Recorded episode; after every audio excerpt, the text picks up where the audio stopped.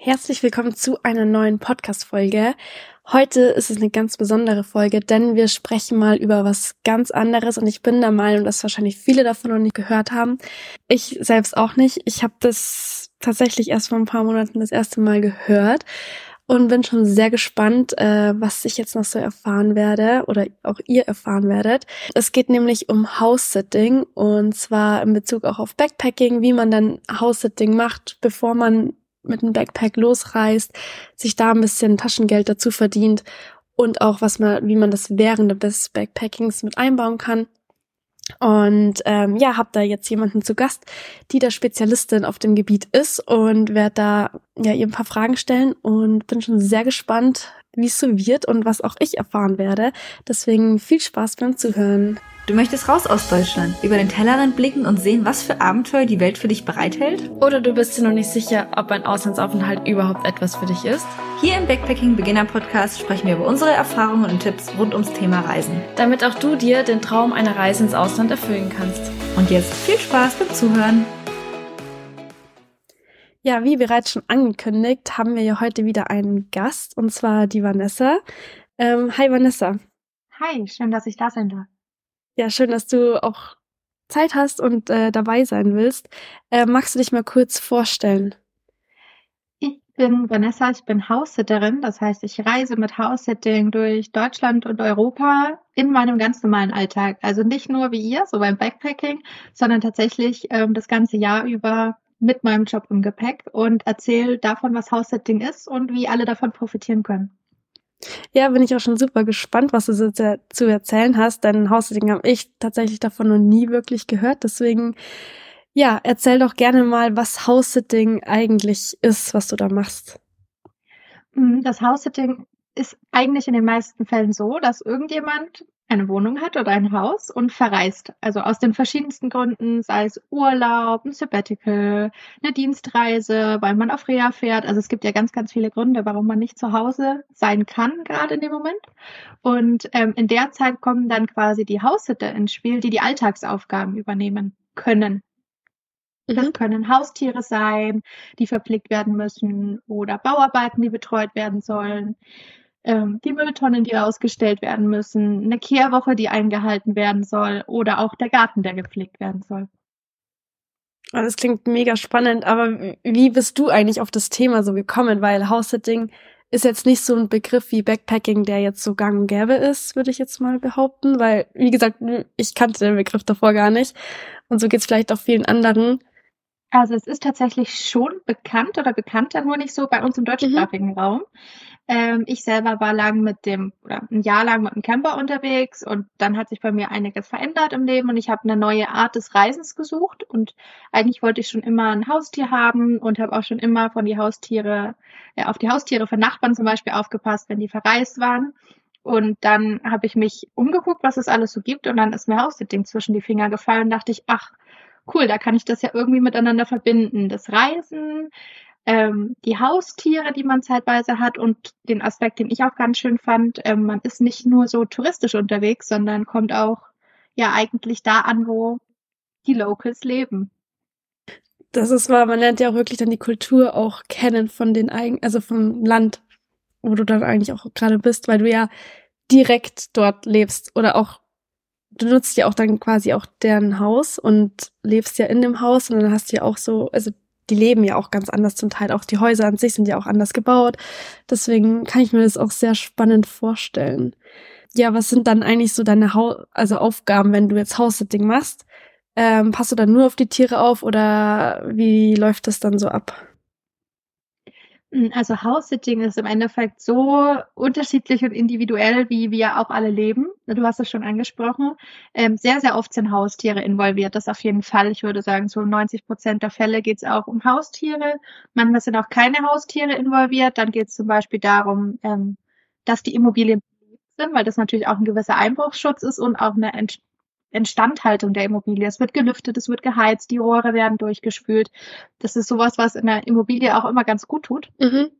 Und dann gibt's natürlich auch noch so Aufgaben, ich habe vorhin schon gesagt, es gibt Leute, die zum Beispiel Bauarbeiten haben, während sie verreist sind. Es soll jemand da sein, der die Bauarbeiter rein rauslässt und es betreut. Ähm, gar nicht fachlich, das könnte ich zum Beispiel gar nicht, sondern einfach nur, der sagt, okay, ich bin da und guck und kann sagen, jetzt ist es soweit oder gibt es irgendwas, was beachtet werden muss. Es gibt Fälle, wo es darum geht, dass ein Pool äh, gereinigt werden muss, die Post reingeholt werden soll. Wie gesagt, so Aufgaben wie in einem Mietshaus, was wir auch alle kennen, gibt es ja auch, dass man so alle vier Wochen einmal den Hausplatz putzen muss, dass sowas übernommen wird, dass zum Beispiel in einem Mehrgenerationenhaus Eltern oder Großeltern noch wohnen, die vielleicht auch ja nicht betreut, also nicht pflegerisch, sondern für die ein Ansprechpartner da sein soll. Und da gibt es einfach ganz, ganz viele Aufgaben, die man übernehmen kann, je nachdem, was man auch übernehmen möchte. Also das ist natürlich immer super wichtig, auch zu gucken, was ist das, wo bin ich bereit, was zu übernehmen, wo fühle ich mich wohl damit, wo fühle ich mich sicher damit. Und da hat man dann eigentlich schon eine ziemliche Auswahl. Spannend. Wenn du jetzt so ein Haussit machst, du, also wer wird dir das denn schon bekannt gegeben, was so deine Aufgaben sind, wora, was sie suchen, die Eigentümer? Das ist tatsächlich mit der erste Schritt, weil es geht ja immer genau darum, kann die Person, die als Haussitter kommt, überhaupt das übernehmen und traut sich die Person das zu. Mhm. Ähm, das geht ja von, ich mache eine halbe Stunde am Tag ähm, Katzenfutter bei einer Freigängerkatze und ich bin den ganzen Tag damit eingespannt, einen Bauernhof zu versorgen, von 0 bis 100. Also das ist auch tatsächlich super wichtig, das vorher zu klären. Und aufgrund dessen sucht man dann auch seine Haussitter und seine Haussitz aus. Also zum Beispiel auf Plattformen ist das auch immer das Erste, was beschrieben wird, was wären die Aufgaben. Mhm. Was für Plattformen kannst du denn da empfehlen? Äh, am bekanntesten ist wahrscheinlich Trusted House Sitters. Das ist so das, was diejenigen, die von House Sitting schon mal gehört haben, wahrscheinlich auch schon gehört haben. Mhm. Das ist so ein bisschen der Platzhirsch. Auch im internationalen sieht man vor allem in den Regionen, wo House Sitting schon sehr lang, sehr etabliert ist, zum Beispiel UK, Australien, USA, da ist wahnsinnig viel Angebot, aber eben auch in Europa, in Asien, also da ist weltweit alles abgedeckt. Wenn man sagt, man möchte gerne deutschsprachig bleiben, gibt es kleinere Plattformen, zum Beispiel perfekte Tiersitter. Es gibt für die ähm, einzelnen Regionen in Europa nochmal einzelne Foren und Plattformen. Da gibt es zum Beispiel noch Numador oder äh, House-Sitting Match. Also da gibt es tatsächlich ziemlich viel. Und außerhalb von Plattformen hat man auch immer noch die Möglichkeit, quasi kostenlos äh, über Facebook zu gucken. Da gibt es viele Gruppen, wo man sich connecten kann. Das hat natürlich auch immer alles beide Vor- und Nachteile. Äh, brauchen wir nicht drüber sprechen, aber es ist auf jeden Fall auch eine Möglichkeit. Ja, Facebook ist da meistens ja eh immer ganz gut äh, dargestellt. Auch beim Backpacking an sich sagen wir auch immer wieder, dass Facebook ja auch immer super Gruppen hat, wo man eben auch Jobs finden kann. Genau, deswegen kann ich mir das da auch ganz gut vorstellen. Aber findest du das nicht auch ein bisschen komisch erstmal, wenn man dann in einem fremden Haus wohnt. Das bist du doch bei Airbnb auch.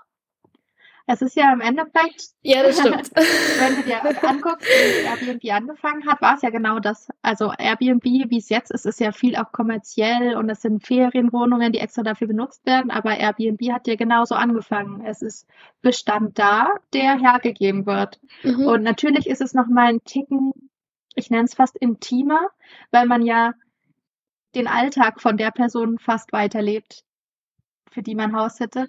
Ne? Eben, weil da sind ja auch Bilder oder irgendwie ja. sowas zu sehen und das hast du ja bei Airbnb jetzt nicht ganz so, würde ich sagen, weil es ja doch ein bisschen cleaner ist oder ein bisschen mehr in die Hotel- oder Unterkunftsrichtung schon geht Inzwischen, mittlerweile. Genau, ja. ja. Genau, aber im Endeffekt vielleicht auch ähm, Couchsurfing, da bist du noch viel näher dran, weil da sind ja. auch die Leute noch da, mit denen du ja dann quasi dieses Couchsurfing-Arrangement mhm. Also es ist mhm. natürlich Typsache. Es ist nicht so clean wie ein Hotel. Aber äh, ich finde es tatsächlich sogar schöner, weil es einfach nicht so clean ist. Ja, das kommt halt wirklich drauf an, was man auch selber gerne mag und was auch nicht. Ja. Ja, cool. Ich finde es irgendwie mega spannend. Wenn du dich jetzt darauf bewirbst, äh, wie läuft es denn ab? Also du hast bestimmt dann erstmal ein Erstgespräch und um alles nochmal zu besprechen. Und wie schnell geht es dann, dass du dann einen Job bekommst ähm, und dann da auch wohnst? Also das geht von 0 bis 100. Das geht von, äh, man sieht in der Facebook-Gruppe einen Post und übermorgen steht man vor der Tür.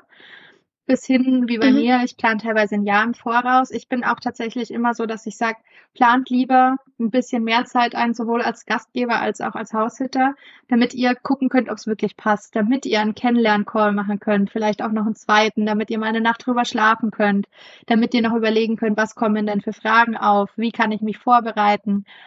Man kann viel zum Beispiel mit Verträgen arbeiten und Checklisten. Das mache ich sehr gerne, weil mir das Sicherheit gibt. Aber das braucht einfach alles Mhm. Zeit, um sich damit auseinanderzusetzen. Und deswegen finde ich so eine Vorlaufzeit ja von einem Monat ist schon immer sehr gut, finde ich.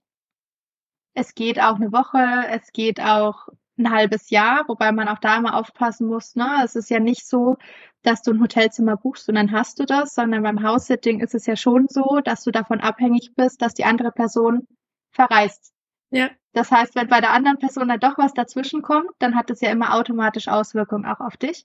Das heißt, umso länger du im Voraus planst, umso mehr muss man im Kontakt bleiben und gucken, bleibt es wirklich dabei. Mhm. Verständlich, ja. Also eigentlich, also wie du sagst, dann so ein Monat ist, glaube ich, die optimale Vorausplanungszeit, oder? Genau, so ein. Monat, zwei vielleicht, aber ein Monat ist eigentlich wirklich so ein guter Durchschnittswert. Und was ist so der Durchschnittswert, wie lange du dann dort bist? Also wie lang verreisen die? Sind das dann immer so drei, vier Wochen, so wirklich wie Urlaub? Oder ist, kann es sein, dass es doch, dass die länger verreist sind für ein halbes Jahr, Jahr oder? Auch da wieder super individuell von äh, drei Tagen, also zwei Übernachtungen am Wochenende bis hin zu einem ganzen Jahr ist da alles dabei. Mhm. Die meisten Haussitz sind schon in so einem Rahmen zwischen eins und drei Wochen, würde ich mal sagen. Also vielleicht so fünf Tage bis zweieinhalb Wochen, so diese klassischen Reisezeiten, die man von sich selber auch kennt. So eine Woche, zehn Tage, zwei Ja. Wochen, ein langes Wochenende, fünf Tage. Das sind natürlich die, wo so die meisten Haussitz sich treffen, sage ich jetzt mal. Aber es ist wirklich von, wie gesagt, von 0 bis 100 auch hier alles dabei und man kann immer gucken, was matcht wirklich für mich, für den Gastgeber, wo passt wirklich alles zusammen. Und was ist deine Lieblingszeit? Also wonach schaust du immer? Ich persönlich mag es ja gerne länger an einem Ort zu sein, weil ich möchte da auch wirklich ankommen, mir die Region anschauen. Ich habe ja auch meinen Job immer dabei, das heißt, ich habe ja nicht 100 Prozent Mhm. Freizeit. Also ich gucke so drei Wochen bis drei Monate, weil bei drei Wochen ist es für mich so, ich habe zwei, drei, vier Tage zum Ankommen, dann, dass ich auch ankomme, dass ich mit den Tieren warm werde, weiß, wo alles ist. Dann habe ich so gut eineinhalb Wochen, wo ich ja eine Routine habe und äh, alles gut läuft und dann habe ich noch mal so zwei drei Tage Abschied nehmen wieder packen alles putzen ne? Also da hängt ja auch immer was dran. Also es ist auf jeden Fall auch immer eine Verpflichtung. Das darf man nicht vergessen. Man kann da nicht einfach ähm, ja wenn man zum Beispiel einen Hund hat der nur vier Stunden am Tag allein bleiben darf dann ist das so dann muss man sich daran halten und sowas würde ich dann auch immer in meine House-Sitting-Zeiten mit einberechnen dass ich dann vielleicht ein bisschen länger bleiben muss um genug Zeit zu haben mir alles anzugucken Ja, klar. Ja. Macht auch einfach Sinn. Ich glaube, da wär, würde ich ähnlich ticken. Auch jetzt beim Reisen selber, da bin ich auch lieber länger an einem Ort, um mir das auch wirklich anzuschauen und mich da einzugewöhnen. Auch als ich Work and Travel gemacht habe, bin ich auch länger an einem Ort geblieben, um auch einfach da ein bisschen zu arbeiten, anzukommen, eine Pause zu haben vom Reisen auch. Ähm, ja.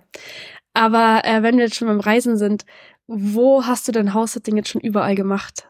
Weil du ja auch meintest, das kannst du ja überall machen und du bist ja auch schon viel am Reisen. Total. Ähm, man kann es überall machen. Ich kenne auch ganz, ganz viele, die damit super international unterwegs sind. Ich selber bin Mhm. ähm, im deutschen sprachigen Bereich und Europa unterwegs, weil ich, wie gesagt, einen Job habe und auch ähm, die Zeitverschiebung da dann natürlich mit reinspielt. Das heißt, ähm, bei mir ist so Europa der Rahmen und da war ich quer durch Deutschland unterwegs. Ich war im Elsass. Es geht demnächst vermutlich mal in die Schweiz. Und ja, ich muss ganz ehrlich sagen, ich bin immer wieder überrascht und begeistert, wie viel man hier vor unserer eigenen Haustür eigentlich noch Neues erleben kann, indem man sich einfach mal so in eine andere Rolle reinversetzt und ähm, Mhm. ja, woanders das Leben eine Zeit lang lebt. Ja, das glaube ich. Ich finde, man unterschätzt ja auch immer das eigene Land am meisten. Wahnsinnig, ja. Ich glaube auch gerade für Backpacker ist es wahrscheinlich auch ziemlich cool, sowas auszuprobieren, gerade auch in einem anderen Land, wenn du sagst, das geht ja auch international. Wenn man dann auch wirklich ein bisschen aufs Geld achten muss, dann ist es ja auch eine gute Möglichkeit, das zu machen und dann gleichzeitig noch was von der Welt zu sehen. Genau, es ist ja im Endeffekt so, man übernimmt ja die Aufgaben und dafür hat man kostenlos die Unterkunft. Mhm. Da muss man auch immer gucken, das muss man vorher besprechen. Manchmal muss man einen Nebenkostenanteil übernehmen, manchmal kriegt man Taschengeld, also auch da geht's in alle Richtungen. Und das ist, wie du vorhin schon gesagt hast, das ist ja auch so ein bisschen eine schöne Pause vom schnellen Reisen, ja. wo anzukommen für eine Zeit. Ähm, das kann man, finde ich, mit House-Sitting wahnsinnig gut, weil man durch zum Beispiel die Tiere auch einen Alltag hat. Also man entschleunigt auch mhm. so ein mhm. bisschen. Mhm. Ich finde man das aber gar nicht äh, unterschätzen, auch das im eigenen Land vor allem für Backpacker, die gerade los wollen oder die zum Beispiel auch wieder zurückkommen, kann man halt auch super mit House-Sitting äh, Geld sparen oder eine Zeit überbrücken, bis man wieder eine WG oder eine Wohnung hat. Stimmt, so habe ich das noch gar nicht gesehen, aber ja, da hast du auch auf jeden Fall recht. Gerade auch wenn man jetzt irgendwie von einer Reise zurückkommt oder manche machen ja auch eine Weltreise und geben alles auf und kommen dann zurück und stehen erstmal so da, ja, wo soll ich denn jetzt unterkommen, weil manchmal ist es doch nicht so einfach, so schnell was zu finden da ist das da auf jeden Fall eine gute Option. Ja, gebe ich dir recht. Hast du denn irgendwelche Tipps, wie man denn ja schnell und einfach oder House-Sitting bekommt oder worauf man dann auch achten muss? Also House-Sitting ist schon so, dass du mal damit anfangen musst, um ein paar ähm, Rezeptionen und Referenzen zu haben. Mhm.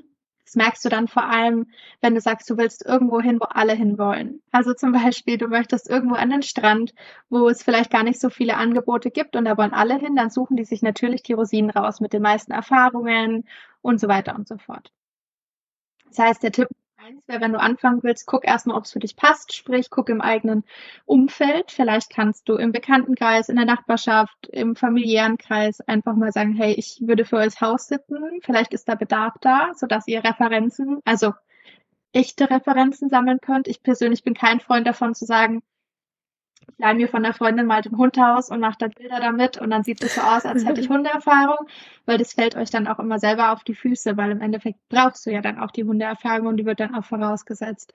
Also guckt im eigenen Umfeld, guckt zum Beispiel, wie gesagt, wenn ihr in der WG in Berlin wohnt und sagt, hey, ich will eh mal einfach zwei Wochen raus, dann guckt doch mal im Umkreis von Berlin, hey, bisschen rauswärts, Brandenburg oder so, gibt's da gerade ein Haus, wo vielleicht auch nicht so viele Bewerbungen drauf sind. Mhm. Sprecht offen drüber, ob ihr Erfahrungen habt in dem Bereich, wo die Aufgaben sind. Und wenn es nicht so ist, seid auch ganz offen. Das ist nicht immer ein Ausschlusskriterium. Es gibt auch ganz viele Hunde oder Katzen, wo sagen, die sind so unkompliziert, ähm, komm zwei Tage vorher, wir schauen uns das zusammen an und dann geht das schon. Ähm, das sind auch immer so gute Möglichkeiten, wohin zu gehen, wo nicht alle hinzuwollen. Oder ansonsten wäre natürlich auch eine Möglichkeit zu sagen, okay, wenn ich jetzt wirklich darauf hinarbeite, kann man natürlich auch sagen, ich gehe in Tierheim und beschäftige mich mit Tieren oder ich mache einen Kurs in diese Richtung, um sagen zu können, okay, ich, weil es eben 90 Prozent mit Tieren ist, ich habe hier eine gewisse Qualifikation. Das ist für mich aber immer so das am ja, am unpraktischsten oder am unrealistischsten, weil im Alltag läuft eh alles anders. Das stimmt, ja. Also wirklich einfach mal raus und anfangen, wenn es vielleicht auch nicht direkt die Villa am Strand ist, sondern im Kleinen, hilft sehr reinzukommen. Gibt es dann eigentlich auch so ein eigenes Profil, das man sich dann anlegt, wo man dann auch so seine Referenzen abspeichert oder hat man dann einfach nur so wie so seinen Lebenslauf, um das dann in der Bewerbung abzugeben? Das macht jeder, wie er möchte. Wenn man mhm. auf Plattformen unterwegs ist, dann hat man da natürlich sein Profil, wo alles hinterlegt ist. Wenn man sagt, man macht das für sich, dann ähm, hat man vielleicht eine Website, wo das gesammelt ist oder man hat ja, wie du schon sagst, wie bei einer Bewerbung PDFs gesammelt, mhm. äh, wo das dann drin steht. Das ist immer sehr Typsache. Ähm, ich glaube, so, ja, die jüngeren Generationen, vor allem wenn man international unterwegs ist, wird man sehr, sehr schnell wahrscheinlich auf Trusted Hosted das landen und dann einfach da auch alles englischsprachig einmal im Profil hinterlegt haben, sodass natürlich auch für die andere Seite wenig Hürde da ist, sich das anzugucken. Wie wirst du dann eigentlich auch bewertet von den äh, Eigentümern, wenn du jetzt deinen Job erledigt hast, wie ob sie mit dir zufrieden waren oder nicht? Ja, aber du musst selber dich drum kümmern, dass das passiert. Also okay. viele, die das schon erfahren sind, die machen das automatisch, aber im Endeffekt ähm, musst du einfach da dranbleiben und sagen, hey, pass auf, könnt ihr mir noch eine Referenz schreiben über die Zeit, mhm. was war für euch gut, was war für euch ein Thema, ja, einfach wie so ein, mhm. wie ein kleines Arbeitszeugnis oder Praktikumszeugnis, nur eben in Sachen House-Sitting. Okay, ja, das ist halt immer gut, weil gerade auf Bewerbungen, da legen ja auch viele Wert drauf dass du dann eben auch diese Referenzen hast oder auch so schon Bewertungen bekommen hast, wie du denn bist, damit die auch wissen, worauf sie sich einlassen und mit wem. Ja. Ja, absolut. Viele machen sich zum Beispiel auch äh, Instagram-Profile dafür. Mhm die dann quasi da alles drauf sammeln und das dann hinterlegen. Also wie gesagt, es ist halt immer das, wie ist es am einfachsten auch für mein Gegenüber zugänglich. Wenn ich international unterwegs sein möchte, dann auf jeden Fall auf Englisch. Was sind Plattformen, die für alle zugänglich sind, auf, auf einer Website oder eben Dokumente, die mhm. ich mitschicke. Macht es natürlich ja, einfacher. Auf jeden Fall. Was ich mich jetzt auch noch frage, ist, wenn du jetzt anfängst, so ein Haus zu machen, du kriegst jetzt einen Job und äh, lernst du dann die Eigentümer noch vor Ort kennen, bevor sie abreisen oder sind die dann schon bereits abgereist und es wird dir dann gesagt, hey, hier ist der Schlüssel hinterlegt oder wie schaut's aus? Das gibt's beides. Ähm, es ist natürlich auch immer, du weißt ja nie so 100 Prozent, wie stimmen eure Reisezeiten überein. In den meisten Fällen ist es aber tatsächlich schon so, dass du eine Übergabezeit hast. Das kann ein halber Tag sein oder zwei Stunden. Mhm. Das kann aber auch mal drei, vier Tage sein, dass man wirklich sagt, man ist erstmal da gemeinsam und schaut sich wirklich alles an, durchläuft mal einen Tag zusammen. Also normalerweise hast du solche Übergabezeiten, um wirklich auch zu wissen, wo du alles findest zum Beispiel. Und wenn das nicht so ist, dann kann man zum Beispiel mit ja, Notizzetteln arbeiten, wo alles beschriftet ist, mit dem Übergabeprotokoll oder mit einer Videoübergabe. Das habe ich auch schon mal gemacht. Ja, okay. Mhm. Ja, cool. Ja, aber ich finde es halt irgendwie auch wichtig, dass du zumindest mal ein Bild von denen hast oder die zumindest mal persönlich kennenlernst. Also ich glaube, ich als Eigentümer, wenn ich das jetzt machen würde und mein Haus zur Verfügung stellen würde, würde ich schon gern wissen wollen, wer denn da eigentlich jetzt kommt, worauf ich mich einlasse, weil über die Kamera, wenn man jetzt nur so ein Forschungsgespräch online hat, dann ist es ja doch noch mal was anderes als live dann. Mhm, ja. Von dem her ja. finde ich das auch ziemlich wichtig. Aber klar, das ist auch jedem selber überlassen, wie er es denn gerne hat, wahrscheinlich. Oder wie es auch zeitlich passt. Genau, wenn es zeitlich passt und wenn man ja eh in der Region ist, vor allem zu Beginn. Und wie gesagt, Beispiel, man studiert in Berlin und fährt dann nach Brandenburg und kann da vielleicht öffentlich eine halbe Stunde oder Stunde, ja, eine Stunde rausfahren ist es ja auch kein Thema, dass man sagt, hey, wir können vielleicht das Kennenlernen gar nicht nur virtuell machen, sondern noch ein zweites Kennenlernen auch persönlich oder man trifft sich in der Mitte. Da gibt's ja dann auch immer Möglichkeiten, wenn man jetzt sagt, man macht das Haus-Ding in den USA und sitzt gerade in Deutschland, ist es natürlich schwieriger. Ja, klar, auf jeden Fall. Ja, was sind deine Erfahrungen jetzt so bisher? Also seit wann machst du es eigentlich jetzt schon? Jetzt sind es roundabout zwei Jahre. Mhm wo ich das eigentlich durchgehend mache. Und ich muss sagen, ich habe eigentlich wirklich, ja, es passieren immer mal Dinge und es ist immer mal nicht so 100 Prozent, wie man sich vorgestellt hat, aber im Großen und Ganzen nur tolle Erfahrungen gesammelt, mhm. mega spannende und tolle Menschen kennengelernt, viel Zeit auch mit tollen Tieren verbracht. Das war ja bei mir so ein Punkt, der mir auch wichtig war. Ich habe aber auch schon Haushalts ohne Tiere gemacht. Und ja, vor allem, was ich so ja outstanding finde, ist, ich habe halt wirklich auch Regionen kennengelernt, wo ich so nicht hingegangen wäre. Mhm. Und bin da wirklich halt kopfüber ins Leben eingetaucht. Also ich hatte dann auch direkt Anschluss, bin mit zu Dorffesten gegangen oder ähm, ja, habe einfach da das Leben gelebt und war nicht so abgekapselt in so einer Tourismusregion und habe gar nicht wirklich mitbekommen, was außenrum passiert. Mhm. Oh, mega cool. Ja, ich glaube, wenn du wirklich abenteuerlustig bist, dann ist es, glaube ich, absolut was für dich, weil gerade da wirst du ja auch ins kalte Wasser geworfen, zum Teil. Ja. Wenn du dann wirklich so, weiß ich nicht, irgendwie mitten in der Pampa bist oder sowas und dann wirklich die Kultur auch kennenlernst. Und je nachdem, welchem Land du ja dann auch bist, dann ist es mhm. ja auch vielleicht ein Kulturschock, je nachdem ja, worauf man sich jetzt auch noch nicht vorbereitet hat. Abenteuerlustig und verantwortungsbewusst. Ja. Also das finde ich halt schon auch immer wichtig, ne? Weil andere verreisen und übergeben dir Aufgaben, zum Beispiel ein Tier. Und das dann einfach zu sagen, gut, äh, kümmere ich mich jetzt zwei Wochen nicht, das geht dann einfach nicht, sondern man muss dann auch natürlich die Aufgaben, die man bekommt, übernehmen, mhm. verlässlich. Aber dann, ich finde ich das Konzept mega, weil einfach wirklich ja jeder davon profitiert. Also du kannst günstig direkt kopfüber in dein Reiseland eintauchen, weil du ja keine Unterkunftskosten hast. Teilweise wird dir auch noch ein Auto zur Verfügung gestellt ja, cool. ja. oder andere Möglichkeiten. Die Gastgeber können problemlos verreisen, weil sie sagen, sie wissen, es ist alles in guten Händen. Und die Tiere, wenn welche da sind, haben natürlich auch einen riesen Vorteil, weil die einfach in ihrer gewöhnten Umgebung und Routine bleiben können und sich nicht in einem Hundehotel auf komplett andere Umgebung und andere ähm, Gerüche, andere Abläufe einstellen müssen. Ja, definitiv. Also das ist wirklich eigentlich eine Win-Win-Situation, wie du auch schon gesagt hast. Ja. Ja. Also auch wirklich für gerade für Reisende ist es echt top.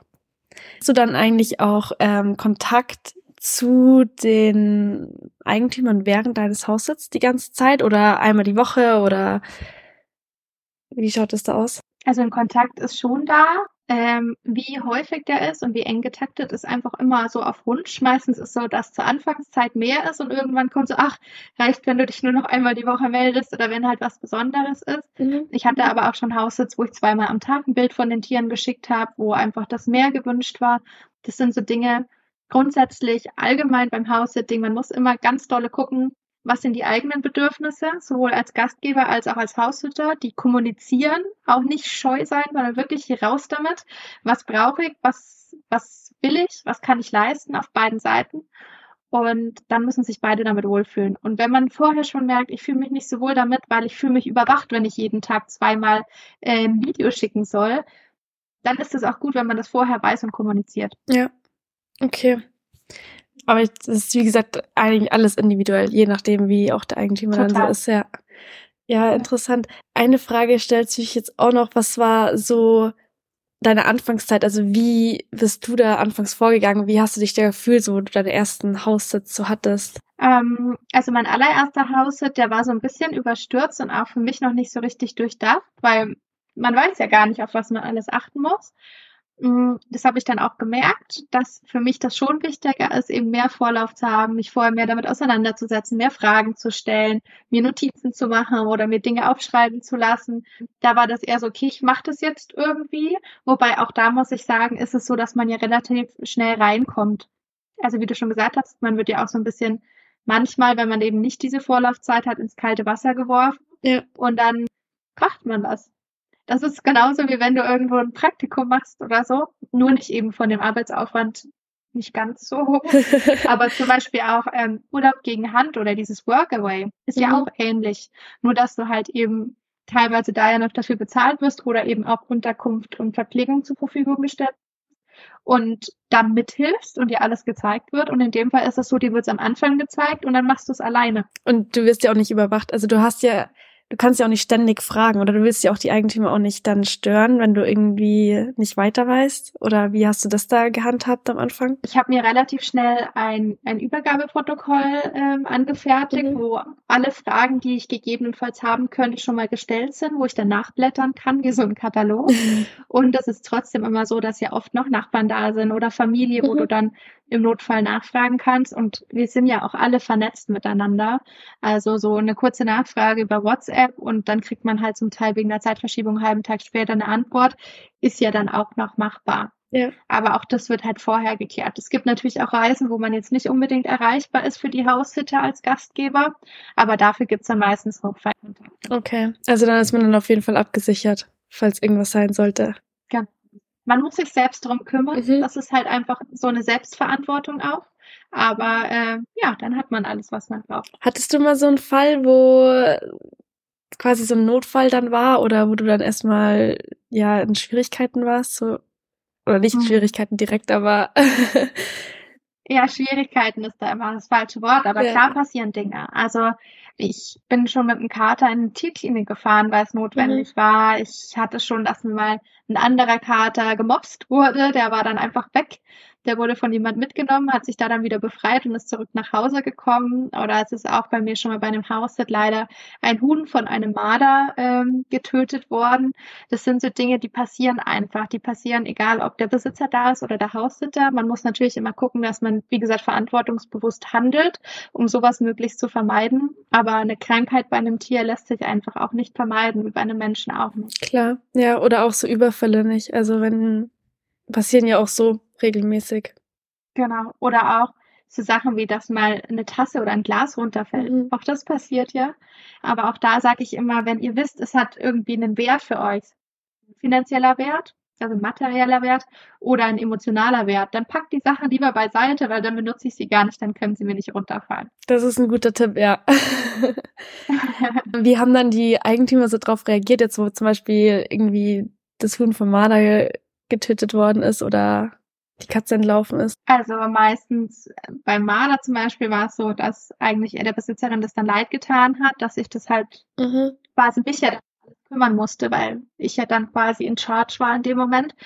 genau, wie ich mit dem Kater in der Tierklinik war, die waren einfach nur mega dankbar, dass ich mich halt wirklich darum gekümmert habe. Ich war vorher mehrfach mit ihm beim Tierarzt. Ich war, mhm. während er ähm, dann operiert wurde, die ganze Zeit vor der Klinik gestanden und habe im Auto gearbeitet und so. Und die waren dann einfach nur super dankbar, dass ich mich da so drum gekümmert habe. Aber weil wir natürlich auch vorher gesprochen haben, was passiert in so Fällen. Und weil ich auch jemand bin, der lieber dann einmal mehr sagt, hey, pass auf, jetzt ist gerade irgendwas. Kann das sein, dass der Kater nicht immer so atmet oder wie auch immer und da lieber dann einmal mehr nachfrage. Okay, ja. Lieber einmal zu viel nachfragen als zu wenig. Safety first, ja. Verstehe ich. Ja. ähm, ja, cool. Ähm, klingt auf jeden Fall wirklich super interessant. Auch, also ich bin wirklich begeistert von dem Konzept, weil mir das noch gar nicht so bewusst war. Deswegen, ich habe mich auch wirklich auf das Interview jetzt gefreut, weil dass ich da auch mehr Einblicke dazu bekomme.